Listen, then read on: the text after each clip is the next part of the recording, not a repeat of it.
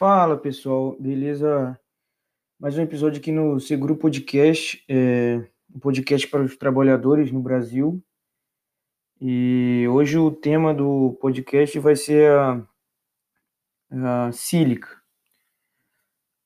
É, bom, é, a gente pode ver a sílica como um, um agente de risco no ambiente de trabalho. É, para dar uma embasada, é, a sílica é um composto químico chamado dióxido de silício é, cuja sua fórmula química é SiO2. É, é um dos minerais mais abundantes na crosta terrestre e está presente em determinados tipos de rochas e, e areias também, além de produtos na construção, na, além de produtos na construção como concreto e tijolos. É, o pó fino da sílica surge durante a quebra dessas rochas. Alguns exemplos disso são trabalho de moagem, trituração, jateamento e lixamento desses materiais.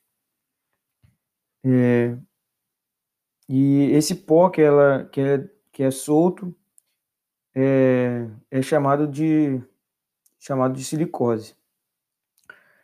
É, essa sílica representa um, uma, um maior risco em ambientes de trabalho, como a construção civil, indústrias de cerâmica e metalúrgica são algum, alguns exemplos de onde a sílica é um dos principais agentes de risco no ambiente de trabalho.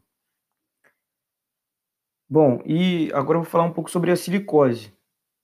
É, então, quando um material que contém sílica passa por um processo de qualificação, como corte, por exemplo, é liberado no ar uma poeira, é, denominada sílica livre, cristalizada, que possui diversos tamanhos de particulado, que são classificados como particulado inalável, torácico e respirável.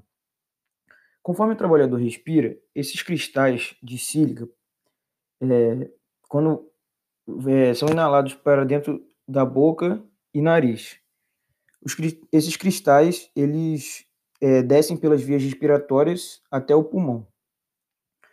É, os cristais de sílica chegam ao pulmão e a, a, o menor, a menor fração respirável consegue entrar nas frágeis bolsas de ar, onde o oxigênio é absorvido pelo sangue. É, as células do sistema imunológico, chamadas de macrófitos, englobam e tentam dissolver os cristais, mas são incapazes. E ao longo do tempo, mais cristais são acumulados dentro das células macrófitas.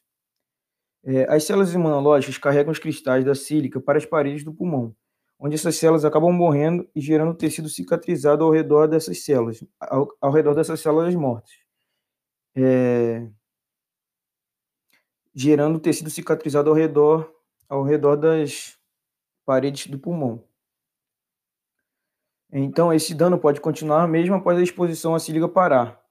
Eventualmente, se, for, se formam muitos tecidos cicatrizados e os pulmões, os pulmões param de funcionar. Por isso, por isso é atribuído esse nome de epidemia silenciosa, pois às vezes uma grande quantidade de trabalhadores que estão sendo expostos à sílica durante o ambiente de trabalho, de diversos setores diferentes, só vão apresentar sintomas muito, muitas das vezes depois, depois de,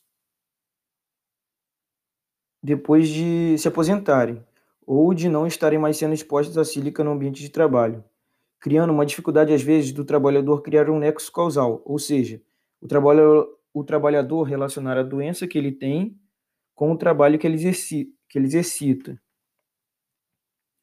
é, dificultando também o levantamento de dados e a gravidade em que as empresas no setor em contato com a sílica adoeçam seus trabalhadores.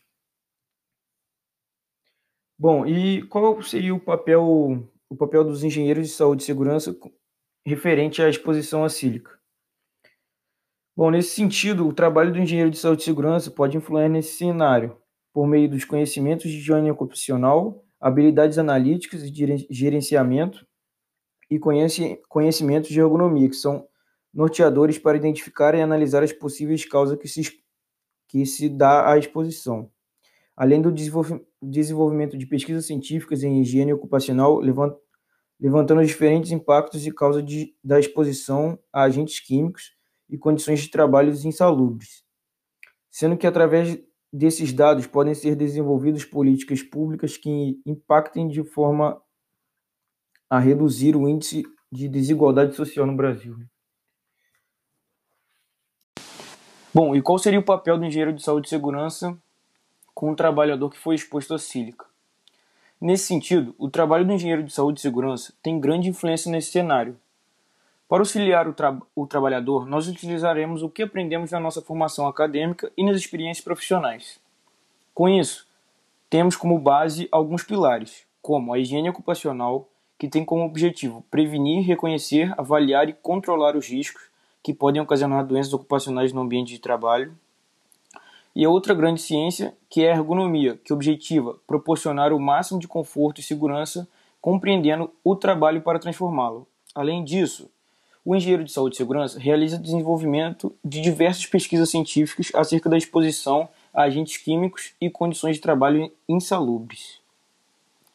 Quando o trabalhador é exposto à sílica, o papel do engenheiro de saúde e segurança, na nossa visão, é de quantificar com ferramentas de higiene, ocupacional do trabalho as variantes citadas anteriormente, como definir a dimensão do particulado, definir os aspectos físico-químicos encontrados no pó da sílica, nesse cenário específico, o tempo de exposição que o trabalhador esteve em contato com o agente químico e medir a concentração de sílica inalada pelo trabalhador. Feito isso, se os dados comprovarem o adoecimento desse indivíduo ou grupo de trabalhadores presente nesse ambiente de trabalho, é alegar um nexo causal proveniente do trabalho.